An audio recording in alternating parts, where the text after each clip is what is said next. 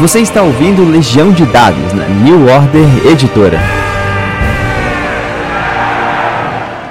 Entre a época em que os mares engoliram Atlântida e o surgimento dos filhos de Arias, houve uma era incrível. E foi então que Conan defendeu a coroa de Aquilônia diante de muita turbulência. Sou eu, seu historiador, o único que pode contar a respeito de sua saga. Deixe-me falar sobre aqueles dias de grandes aventuras. Saudações, narradores e jogadores. Meu nome é Pedro Borges e essa é a Legião de Dados. O seu intervalo da vida real para falar sobre RPG. Estamos dando continuidade à nossa campanha do nosso querido Bárbaro Cimério. Para quem está ouvindo esse nós estamos no financiamento coletivo no Catarse para a publicação de uma versão em português do Conan RPG. Nós que estamos, na verdade, entrando no mês de dezembro, também está dando início ao Pugmire. Vale tudo dar uma olhada porque são dois projetos sensacionais. A gente, a gente continua aqui na nossa campanha é, sobre o Bárbaro e hoje a gente quer falar sobre contratantes e sobre os inimigos do Conan. Né? Eles têm características bastante particulares e é muito legal a gente poder dar uma destrinchada. Como eu já disse outra vez, aqui o, o, o nosso foco é tentar criar materiais que possam ser usados na sua mesa de jogo. Então, se a gente vai falar hoje sobre contratantes e sobre inimigos, é, vai ser sempre com uma, uma, uma puxada para ideia, uma sugestão, uma maneira de você usar esses personagens dentro do seu grupo.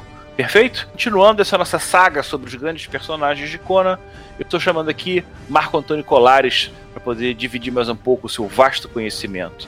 Tudo bem com você, Marco? Tudo certo aí, olá pessoal aí da Legião de Dados. Um prazer estar aqui mais uma vez. Vamos falar dos personagens de Conan aí para jogar esse jogo fantástico, esse RPG que está em financiamento coletivo.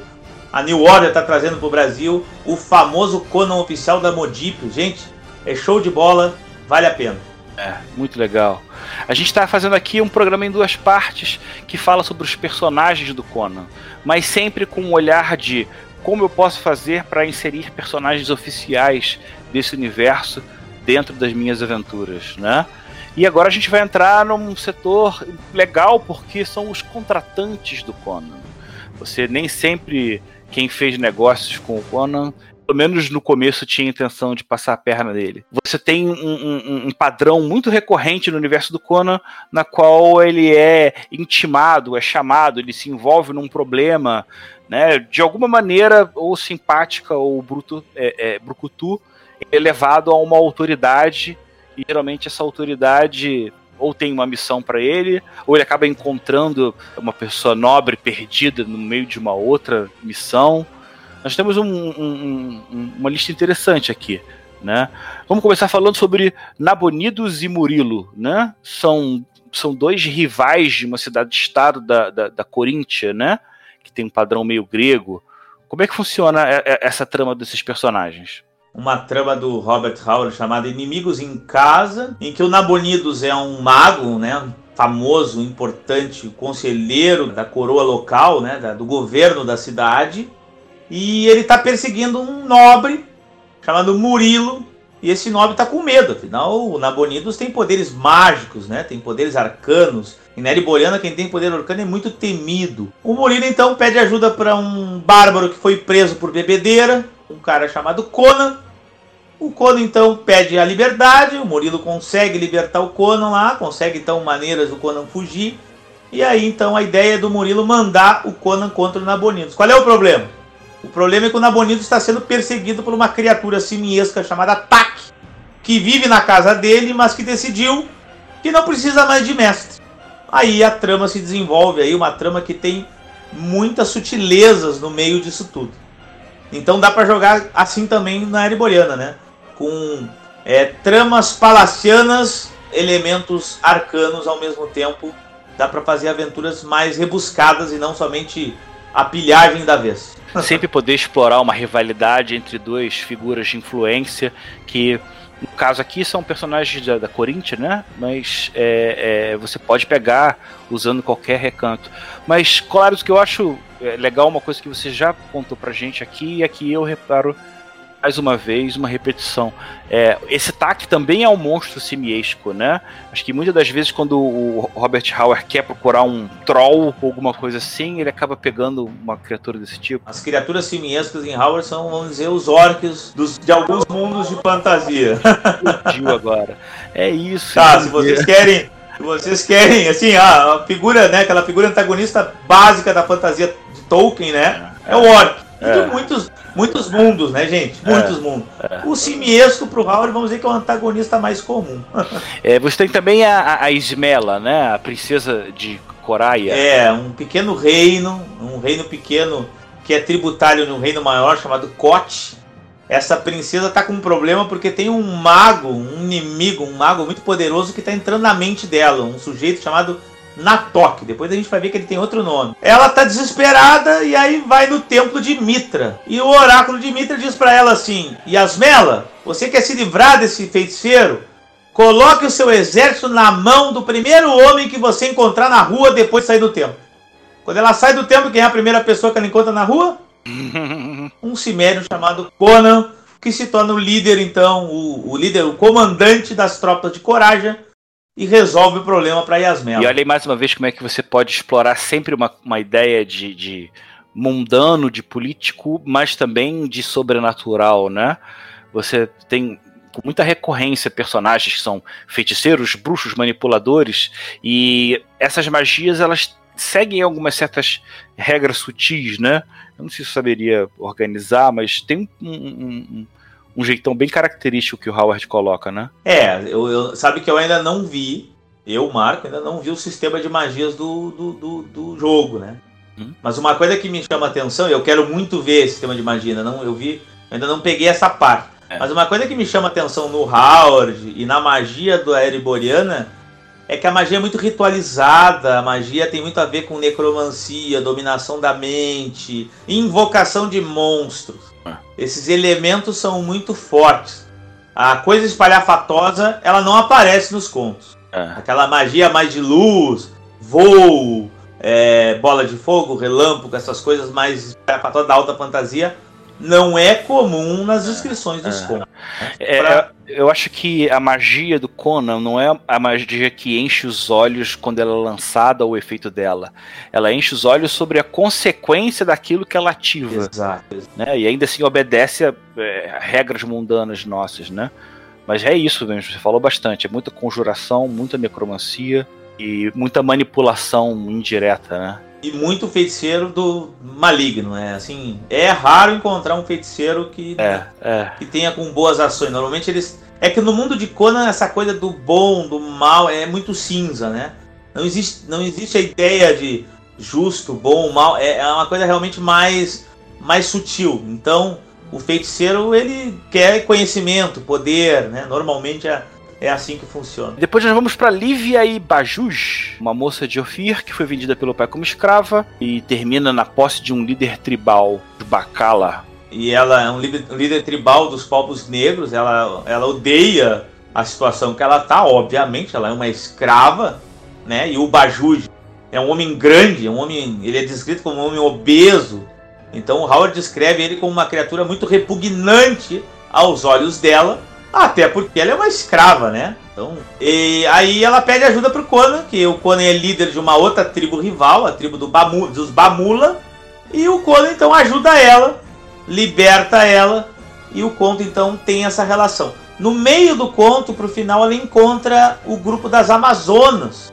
Existem as Amazonas na Ereboriana, são mulheres guerreiras que vivem nos reinos ao sul da Estígia, hum, nos reinos negros. Legal. Estígia ela tem uma cara um pouco de Egito antigo, né? Você tem essa noção de que tem grandes construções feitas a partir de uso de uma quantidade massiva de escravos, né? É, a Estígia é uma representação de um Egito faraônico e pré-faraônico com muita, muita, muita necromancia e muito cultos ao deus Sete é uma, é, uma, é uma terra que é considerada, certamente de maneira, uma terra em que os seus governantes são malignos na essência. Né? É. Inclusive o mais famoso personagem antagonista de Conan é Estígio. Vamos é, falar dos inimigos dele, né? Mas bem, é, o legal da Liv é você ter essa noção de que você pode ter um lado dessa coisa da escravidão, mas que vive muito próxima a esse vale das mulheres perdidas, em que você pode ter, é, pode explorar uma sociedade de mulheres guerreiras e eu vou te falar que aí também tem bastante pano para aventura, né? Bem, entrando no, no, no, campo de personagens misteriosos, a gente tem o Natok, né? É, é, ele é do, do Black Colossus, né? É, o Natok é daquele, daquele conto que a gente já comentou da Yasmela, né? A gente falou da Yasmela. Uhum. O Natok é aquele sujeito que estava dominando a mente dela. Na verdade, ele é, um, ah. ele é uma criatura muito antiga, ele é um feiticeiro meio demoníaco, múmia. É, o Howard gostava de misturar, tu não sabe definir a criatura em si, tá? Parece, a, a, a maneira como ele descreve, parece uma múmia decaída misturada com um lixo, um lich, tá? Só para que vocês entendam. O nome dele real é Tugra Kotan. Ele foi despertado pelo ladrão Chevatas, lembra que eu comentei dele? Foi, foi despertado de um lugar chamado Kutchemes, era um domo em uma cidade antiga, um reino que era tributário da Estígia, foi libertado, unificou um monte de gente contra o reino da Yasmela e o Conan foi chamado para enfrentar esse mal e claro que ele vai conseguir resolver. Aí qual é a, a dica de RPG pro Natok, né? Que na verdade é o Truga Kotan. É, é sempre sempre legal você. Grandes maus, né? Grandes criaturas malignas, mas elas quase sempre vão estar das histórias, né? Então você Pô, tem é um momento, né? Você tem sempre um momento em que você acha que é uma coisa, mas de repente ou degringola, ou o feiticeiro. O Gracotan, eles sangram e podem morrer. Ah, essa Isso é, é a frase, né? Muito, muito, muito importante. É, a, a espada é, o guerreiro pode ferir essas criaturas. E ver como é que temos de sistema de jogo, né? Os inimigos do Conan. Vou te falar que de todas as listas, eu acho que essa é a maior e a mais sinistra. Né? A gente começa de uma forma sempre já fazendo uma amarração pro programa que a gente falou da Era Iboriana, que é a Atali, né? A Atali é uma semideusa.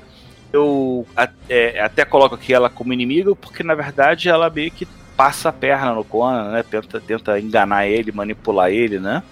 É muito no início da, da, da fase dele. É, o nome do livro é A Filha do Gigante de Gelo, né? É, a gente até falou bastante, né? Ela tenta levar ele. Lembra do programa do Eli Borena? A gente comentou dela. É. Ela é uma semideusa que tem um papel: levar guerreiros até o sacrifício. Quando ela se mete com o Conan, né? Seduzindo lá o Conan ele tá ferido lá no campo de batalha, ele vai lá e mata os dois gigantes irmãos dela, corre atrás dela e ela pede pro pai, o Ymir, para se elevar aos céus. É o que acontece. Aliás, é uma história que foi muito, muito bem representada nos quadrinhos, né? Os quadrinhos adaptaram muito bem a Filha de Gigante de Gelo. É, e eu acho que ele pela primeira vez quebrou um pouco o paradigma de, de arte finalista, né? Ele, eu, eu, é, eu, lembro desse quadrinho porque ele parecia que a colorização foi feita em cima do rascunho do lápis ou do que quer que tenha vindo antes. Porque as linhas eram muito finas, né? Cara, é um, um trabalho muito lindo. Trabalho muito limpo, muito bonito, é verdade. É Bem, verdade. seguindo nós temos Totrasmek e Balpitel.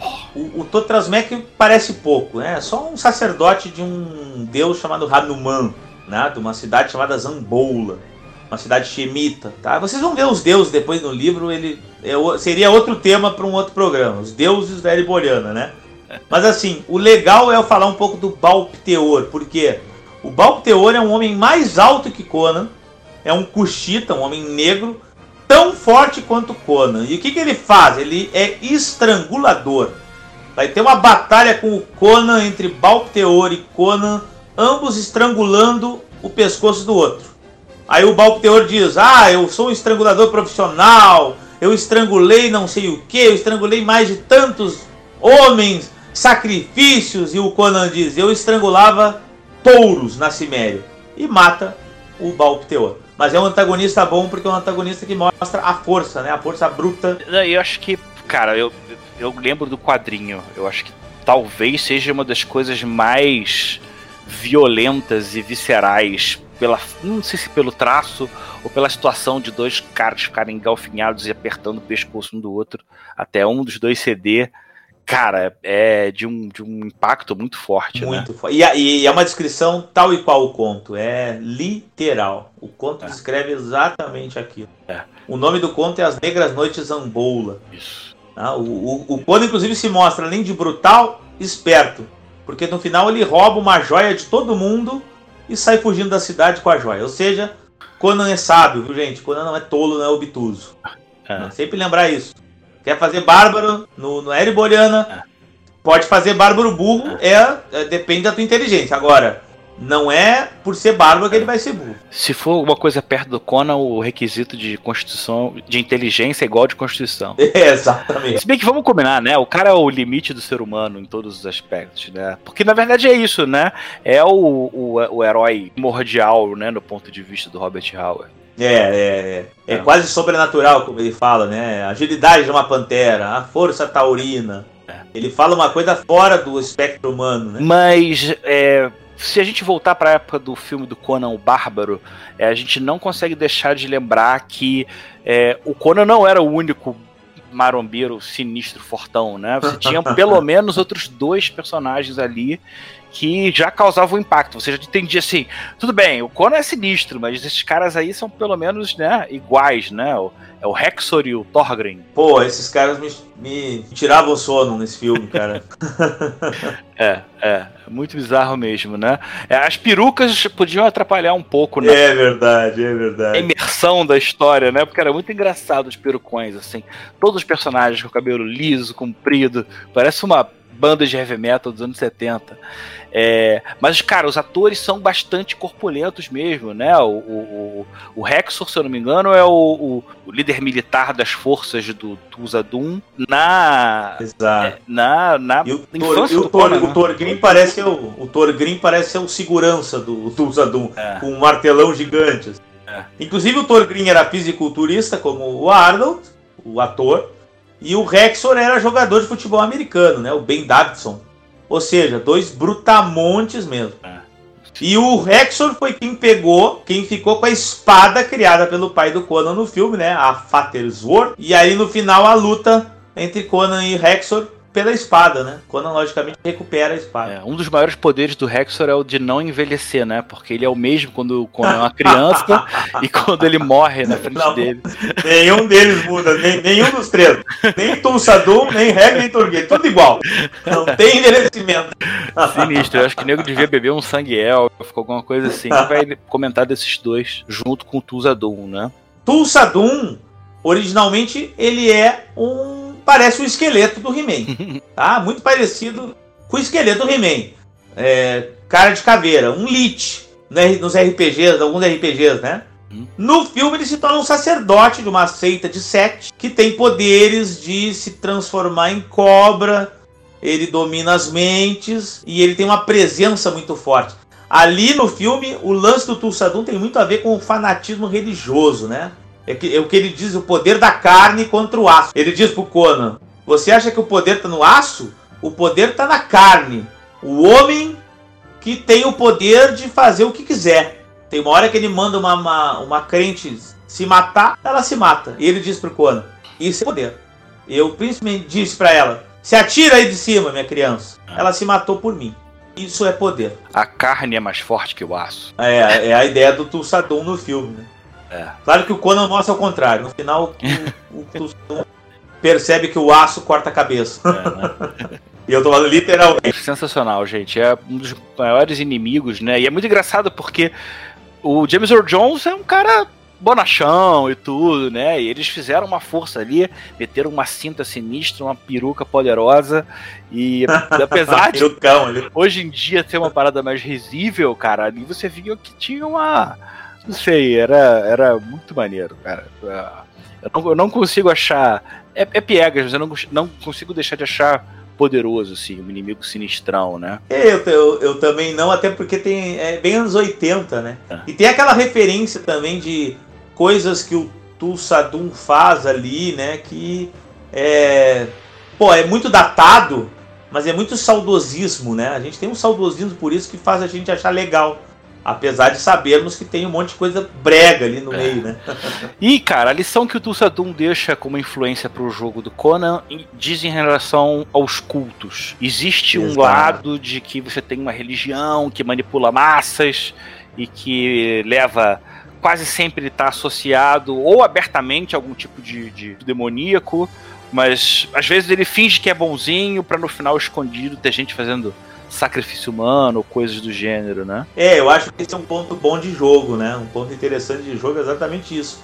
Mostrar é, como os cultos podem ser antagonistas, né? Os sacerdotes cultistas, é. eles são ótimos antagonistas para os jogadores. É. E... É, é, gente, vocês não vão achar um monte de... No, na Ereboriana, no, pelos contos, vai ser difícil achar aquele monte de sacerdote com cura. Esquece. Não? é. Na verdade, eles têm um, eles são na verdade eles, eles são na verdade vítimas de lavagem cerebral só. No máximo que vai fazer é ficar, sei lá, fazendo ritual para qualquer besteira. Mas seguindo, vamos Ou sacrifício. Vamos seguir.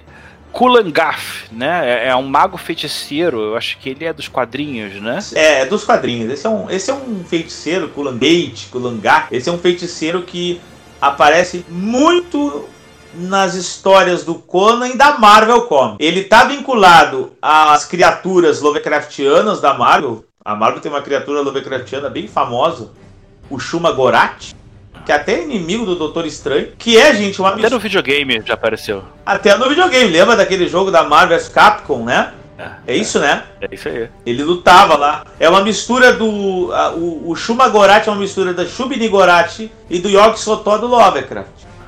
Aparece o Kulangate contra o Conan, contra a Sonja.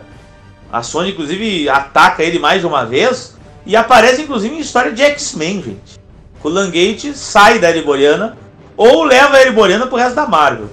Então é outro personagem que vocês podem pensar é, como um cara que, por exemplo, ele consegue moldar a realidade à sua volta. Lembra que ele tenta controlar o Shuma Gorá, que é a entidade do tempo, né? Então é um, um feiticeiro muito poderoso, antagonista do Conan. Cara, e pra Conan e Sonja Sônia enfrentarem ele ao mesmo tempo é realmente muito doido, né? Não, não, não é fraco. Ele aparece em várias histórias, não é numa só não, né? Não, aparece em várias sagas. Ele tem momentos que ele ele casa com uma uma feiticeira e eles se tornam inimigos do Conan. Depois ele tenta dominar os o Shuma Gorá, o Shuma Gorá se volta contra ele. Ele, o Conan enfrenta ele sozinho, depois o Conan enfrenta ele junto com a Sonja. Ele, ele aparece nos X-Men levando a Ereboriana pra Marvel pro presente. Então tem até o Capitão América de Cavaleiro da Ereboriana. Eita fé. Homem-Aranha como ladrão da Ereboriana. É muito louco, cara. É. O Languete é muito louco. O, o Saladino tava explicando aí que hoje em dia até o Conan até já foi Vingador. ah, hoje em dia o negócio tá. Ah, não. A Marvel tá fazendo de tudo para tornar ele famoso. Então tá levando. Tem Conan 2099, tem Conan Vingadores Selvagens. A Marvel tá é. tá fazendo de tudo. Já fazia na época clássica um pouco. Agora tá fazendo ainda mais. Cara, é, é, o Zukala. Zukala é um, é um feiticeiro, né? Ele tem uma aparência meio esquisita, você não sabe dizer a idade dele, mas diz que ele é o último da, de uma raça e, e tem relação com a Atlântida, né? É, o, Robert Howard ele meio que separava os heróis deles em eras, né? E, e que se seguiam numa ordem cronológica de eventos. E então a, a Atlântida já era um lugar abandonado e destruído na época do Conan, mas antes foi um Império Glorioso, né? Exato, exato. Foi um Império Glorioso no Ocidente, aí afundou com o grande cataclisma, um grupo tinha saído antes da Atlântida, fundou uma colônia no continente e depois saiu daí os Cimérios. Né? Os Cimérios seriam descendentes dos Atlânticos. Então, esse personagem ele é anterior à formação dos Cimérios. Ele está muito vinculado na saga do Conan, ele é da HQ, esse personagem, e ele tem uma filha que se apaixona pelo Conan, né? A Zepra. Certo. Que é uma, uma, uma transmorfa, vamos dizer assim, né? Ele tenta jogar, inclusive, ela contra o Conan, mas ela se apaixona pelo Conan, então acaba ela ficando contra o pai. Né? Então, o personagem que acaba aparecendo mais nas histórias em quadrinhos. Interessante, mesmo. porque você tem então uma introdução de personagens metamorfos e que também tem um potencial de uso em mesa que é bem, bem legal. Só não sei Só não sei como é que o jogo explorará, né? Porque como isso aqui é dos quadrinhos, eu tenho que saber, ah, teria que saber. A gente, a gente é. já já a gente vai, vai, vai sair o programa sobre o sistema de combate. Você já vai ter um pouquinho Aí a gente tem uma ideia melhor, é, né? de como funciona. A gente vai, vai gravar em breve com o Arthur. Show de bola. Entre os vilões a gente volta também ao Yara, né? Que eu sempre acho que é mulher, mas eu lembro que é homem. Ele é o sumo sacerdote que captura e fica lá parasitando o poder do homem elefante, né? É, eu sou do sacerdote de Arenjum, né, em Zamora, aonde está a torre, ele que suga lá o, a essência, a sabedoria do Yag Kosha, né? No final, Yag Kosha pede ajuda pro Conan. O Conan é, pega o coração do elefante, né, mata ele. O Yag Kosha pega, ó, Conan, me mata, pega o meu coração, e pega a joia, que é chamada coração do elefante, joga o sangue dentro da joia e vai acontecer uma magia o Yara vai parar dentro da joia, sendo perseguido pelo elefante por toda a eternidade. É muito interessante é, essa história. Muito legal. E, cara, não preciso nem é, é, é comentar a repetição. É, feiticeiro, sacerdote, a não ser que você seja feiticeiro e sacerdote ao mesmo tempo, né? a lista é muito extensa. É, não, não sei como funciona o sistema de classe, mas assim, na Ereboriana, nos contos, nos quadrinhos, feiticeiro e sacerdote às vezes é a mesma mas coisa. Mas sempre se diz um grande poder, uma coisa e, e, e, que acaba caindo já naquele, naquela lista que a gente já meio que identificou, né? De conjurar um monstro, Exato. de, de Exato fazer algum tipo de abdução. Uma necromancia. Isso, necromanciazinha de leve. A gente já falou bastante do Yara, eu quero seguir logo para um dos meus preferidos, o chifrudo mais querido do hall de antagonistas do Conan, o Totiamon, né? Ah, sim, esse aí é famosíssimo para os leitores de HQs, principalmente, né? É. O Totiamon, ele aparece pouco nos contos, gente. Ele é um personagem que aparece no primeiro conto é mencionado em mais dois só. Inclusive ele depende muito do anel como uma espécie de um catalisador do poder dele. O anel da serpente, né?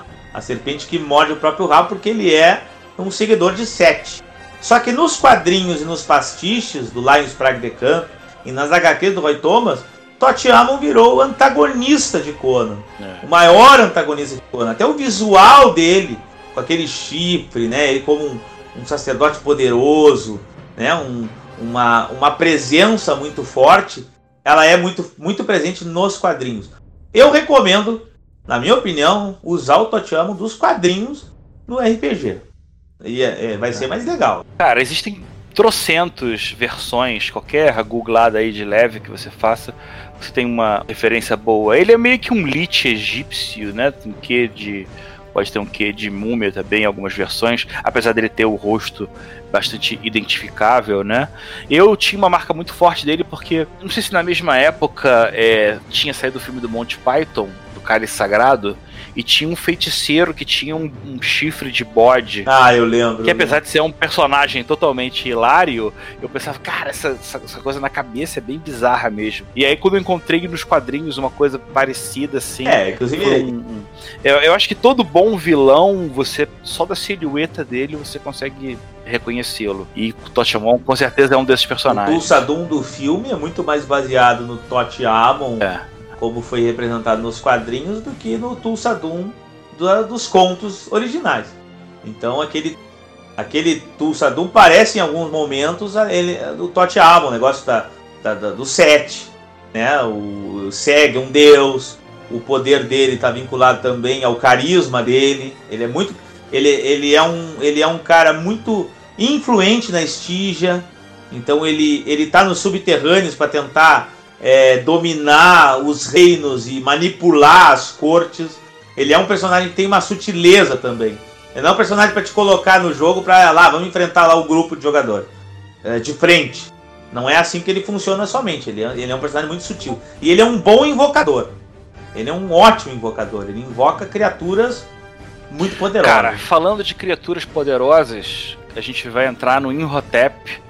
E esse É, esse eu volto a falar de top 3. Para começar, ele é um monstro, né? Eu lembro, ele parece uma pessoa que foi uma cicatriz de terceiro grau no corpo todo, né? Sem nariz, com a pele toda irregular. É, é uma figura também visualmente sinistra, né? O que, que você conhece do Devastador de Mundos? Ah, eu lembro de ler ele, né? Há muitos anos atrás, assim. Há muitos anos eu li a saga do Devorador de Mundos, que é o Inhotep.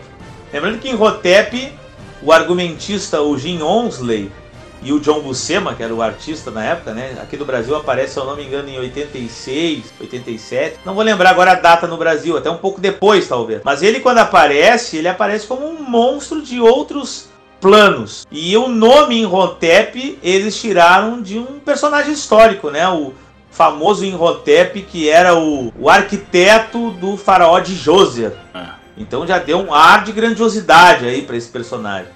Mas esse personagem ele faz parte de um ciclo, de uma saga dos quadrinhos. Ele nunca apareceu em contos. É de uma saga em que o Conan enfrenta o rei Madoc, em que o Devorador de Mundo, o Devastador de Mundo, se torna em algum momento aliado de Conan para depois voltar a ser antagonista de Conan. Né? Eu acho que é bem perceptível que isso é uma influência só dos quadrinhos, porque eu acho que eu, eu, lembro que é uma história que ele quase sai um pouco do, do, do, gênero espada e feitiçaria para uma fantasia mais alta, né? Você tem muito mais monstros, feitiços e, sei lá, o aspecto mais pé no chão acaba escapando um pouco nesse arco de histórias, porque o que tem de pancadaria de. Porque o Imhotep só é o, o boss final, né? No meio do caminho aparecem outras criaturas que ele enfrenta nesse arco, né? É, é uma época do Jim Owsley que era muito alta fantasia. É, tanto é o, o, o Inhotep dele, Devastador de Mundos, como o Devorador de Almas, que é outro personagem também de outro plano, que enfrenta a Horda do Céu, que traz demônios para Ereboriana. É, tá além da espada e feitiçaria aqui, né? Aqui nós estamos já numa alta fantasia com doses, vamos dizer, cavalares de devastação e de batalhas campais com energias místicas. Aqui a coisa, até a magia é mais espalhafatosa, né? É. Porque é uma é uma característica desse argumentista. Aí é uma escolha do mestre do, do jogo. Se ele vai pegar o Inhotep, o Devastador de Mundos e o Devorador de Almas, se ele vai pegar esses dois monstros como é, antagonistas. Aí é uma escolha da campanha, né? Para o final de campanha talvez fique legal. Mas aí sai um pouco da espada e feitiçaria tradicional. Gente, a, a, lista de monstros, ela é de monstros de inimigos, né? Ela é muito grande. Se a gente, poxa, se a gente gastasse um programa só para os inimigos, a lista, o programa ainda iria ficar enorme. Eu vou listar alguns que mais correndo para você depois fazer uma pesquisa, mas isso todos eles boa, são boa. tranquilos de encontrar, né? Você tem o, o Tesfon, famoso. Você tem Nergal, Tamus, né? É, o Tuzalange e Pélias, é, Zogarzag, é, Mikail, o Abutre, é, Aga, Osatralkel. Pô, esse é monstruoso também. E esse é Howard. É Rainha Taramis, Devorador de Almas. A gente tem que já chegar pro arco de finalização. Que, vamos lá, tem os Mestres Negros de, de Incha, que também são, são sensacionais. Sensacional para um arco de aventura, tá? É, né? Vamos, vamos pro Shautotum pra gente começar já a pegar um arco que termine tudo. O Shautotum é um feiticeiro de, do, reino, do reino antigo de Aqueron, né? É mais uma dessas criaturas milenares que voltam na fase do Conan. É, é o personagem assim mais poderoso que aparece na, nos contos originais na minha opinião. Ele é um personagem do conto maior que já foi escrito por Howard Conan, que chama A Hora do Dragão. Ele é um, um feiticeiro poderoso de um reino mágico, então você tem que imaginar que antigamente tinha um reino que era todo dominado por feiticeiros. Acheron, que foi derrubado pelos Iborianos. O Shautoton foi aprisionado, fizeram um ritual, ele virou uma espécie de uma múmia lixe demoníaca. Cara, você já viu aquele filme A Múmia? Em que o, o antagonista lá, o Inhotep no filme, ele, ele tem as pragas do Egito? O Shautoto tem esse poder. Ele faz tempestade de areia, ele chama. É, ele envenena cidades inteiras, ele chama insetos se ele quiser. E ele está numa trama palaciana de conspiração muito complexa. Então, além de tudo, ele é muito inteligente. Então eu colocaria ele, o top 1 dos inimigos de Conan, fora aqueles dois que a gente comentou, né? Dos mais poderosos, E ele tem até um elemento aqui que é um elemento muito parecido com o do Lich famoso. Lembra que o Lich tem o lance do da pedra, né? É. Que o cara coloca a alma na pedra. Tu lembra daquela ah, coisa do Lich é, tradicional, é. né? Filacteria. Ah, exatamente, a filactéria, a filacteria. Aqui tem uma filacteria. O coração de Arimã é a fraqueza do Xautóto. Então o Conan vai em busca desse, desse amuleto porque é onde tem a fraqueza do antagonista é. dele. Eu não duvido nada que a própria referência do Lich com essa característica tenha sido tirada desse personagem mesmo. Né? Possível, né? a gente tem que, teria que falar com os criadores, mas é, é possível que tenha, tenha dedo aí desse personagem.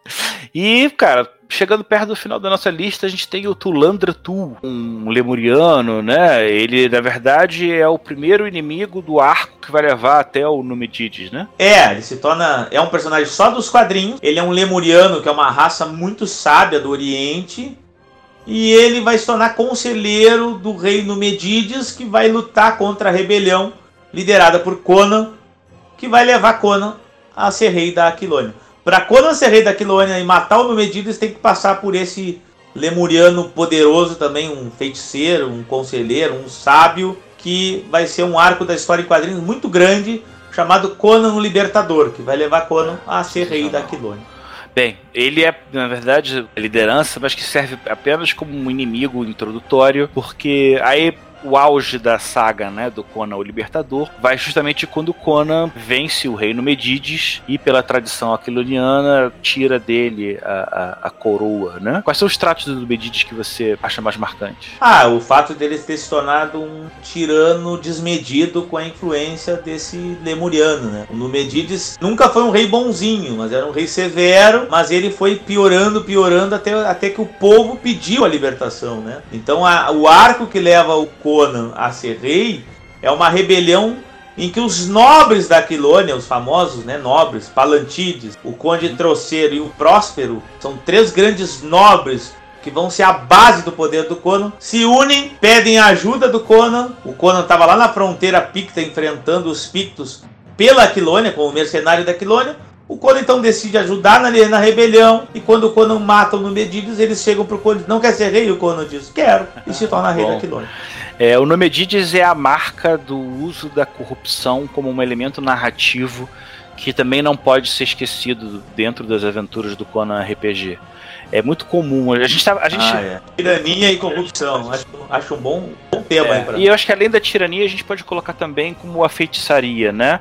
É qualquer personagem que começa a se envolver com forças sobrenaturais, em algum momento vai perder a mão e vai acabar sendo absorvido por esse poder, vai se corromper de alguma forma, né? O inimigo principal responsável pela grande virada do Conan é o Numedides, né? Uma vez que, que, que, que Conan se torna rei, né? Que o exército dele é, liberta a Aquilônia do jugo do tirano, precisa de uma esposa, né? E se eu não me engano, ele consegue rapidinho, né? É, ele, na mesma hora do dragão, quando Conan ele é feito prisioneiro na Nemédia pela armação lá do Shautoton, né? Isso já na, na hora do dragão, que o Conan já é rei. O Conan ele conhece uma mulher que liberta ele da prisão, ajuda ele a fugir uma linda mulher chamada Zenóbia, que o Howard menciona em carta que a Zenóbia teria sido libertada pelo Conan e o Conan teria feito dela uma rainha.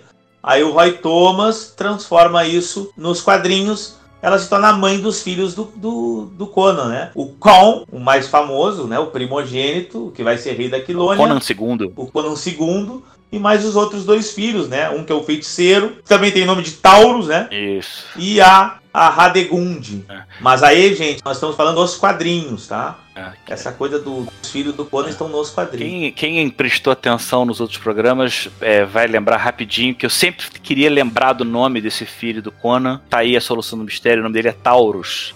Eu lembro claramente que ele tenta buscar um patrono, mais ou menos como um Warlock, para poder ganhar poder mas em vez de arrumar um professor, ele arruma um inimigo que está querendo pegar o Conan a partir dele, né? É... Usando o filho, é verdade. Tem Conan Rei aqui no Brasil, tá, gente? Conan Rei tinha. Exatamente. Quadrinho sobre as sagas do Conan pós Hora do Dragão. E- é bem É legal. muito bom. Você tem a Radegund, a filha dele, que não é muito significativa. Do, do grupo de conselho, você tem o Conde Trocero, o Próspero. O Conde Trocero era um nobre, o Próspero era um administrador e o Palati- Palantides é o general dos dragões negros. Né? Isso, que é a tropa de elite do Conan. O Palantines é o cara mais, vamos dizer, mais o general o estrategista É, militar, né? e militar mais tradicional. O Próspero é um administrador, um burocrata, o braço direito do Conan na administração. E o Troceiro é um nobre feudal de Pontaine, que é, faz acordos com a Aquilônia. Mas assim, é a base do poder da Aquilônia, né? É, a Aquilônia precisa desse, desse feudo para poder manter suas defesas. Então esses três são a base do pilar do poder do Conan Muito bom. ele sendo o rei da Aquilônia. E são aliados honestos, não traem o Conan, são é, leais ao Conan. Por quê? Porque Conan é um bom rei. O Conan diz que não explora o povo, o Conan diz que diminui os impostos, o Conan, diferente do Numedides, ele não gosta de sugar a- aquilo que o povo cria de riqueza. Então Conan é um rei muito, muito, muito bem visto pelo povo. Então, se você quer jogar no período do Conan Rei é, e não quer abusar demais do personagem, né, do, do, do Cimério, é, é sempre interessante usar o Troceiro, o Próspero e o Palantides como como atravessadores, como os personagens que vão dar as missões para os personagens, né? Eu sempre, como, como narrador, sempre tento ser o mais respeitoso e fazer alusões a obras originais, né? Então acho que ao longo desses dois programas a gente conseguiu, mesmo que de forma é, superficial, fazer uma, uma, uma, listagem grande. Olha, os personagens, a lista é vasta, você tem muita coisa que você pode explorar. Se é um personagem que alguns deles já tem ficha no RPG, outros você pode montar é, é, sem nenhuma dificuldade, até porque o sistema de criação de personagem é uma delícia. Mas, cara, poxa, Colares, muito obrigado por fazer esse passeio comigo. Né? Primeiro foi pela Ereboriana, agora pela, pela, pela, pelo hall de personagens memoráveis do Conan. Alguma palavra? Vamos lá, dá um o seu jabazinho de sempre, por favor. Não, só quero agradecer. é, Infelizmente não, não dá para falar de todos de forma mais aprofundada, porque seriam muitos programas. Daqui a pouco a gente pode, se quiser, uma hora falar um pouco dos deuses da Ereboriana. Só chamar, eu tô sempre disponível. Até porque eu tô lendo lá o, o jogo do, do, do Quick State, né, que tá no ar, né, para aprender a, as regras básicas e para aprender uma aventura, que tem inclusive uma aventura ali na. A aventura se passa ali na Terra dos Pictos, no forte, que é um forte aquilônio, né, gente? Então, assim, só chamar que eu venho aí ajudar no que for preciso, falar sobre Conan, jogar alguma coisa ou simplesmente conversar sobre RPG. Eu, como RPGista, me sinto muito honrado de estar nesse programa e ter participado aí desses três programas, né? O primeiro da Ereboriana Isso. e os dois últimos dos personagens da Foi Ereboriana. sensacional, cara. Eu só tenho gratidão. Gente, muito obrigado para vocês que estão acompanhando a gente até agora. A gente conseguiu, poxa, passar por uma relação legal. Mais uma vez, muito obrigado, Colares. Valeu, galera. Obrigado, até mais. Valeu. Tchau. Você ouviu Legião de Dados na New Order Editora. Esse programa foi gravado e editado por Barcelos Taverneiro, diretamente da Taverna do Arcano.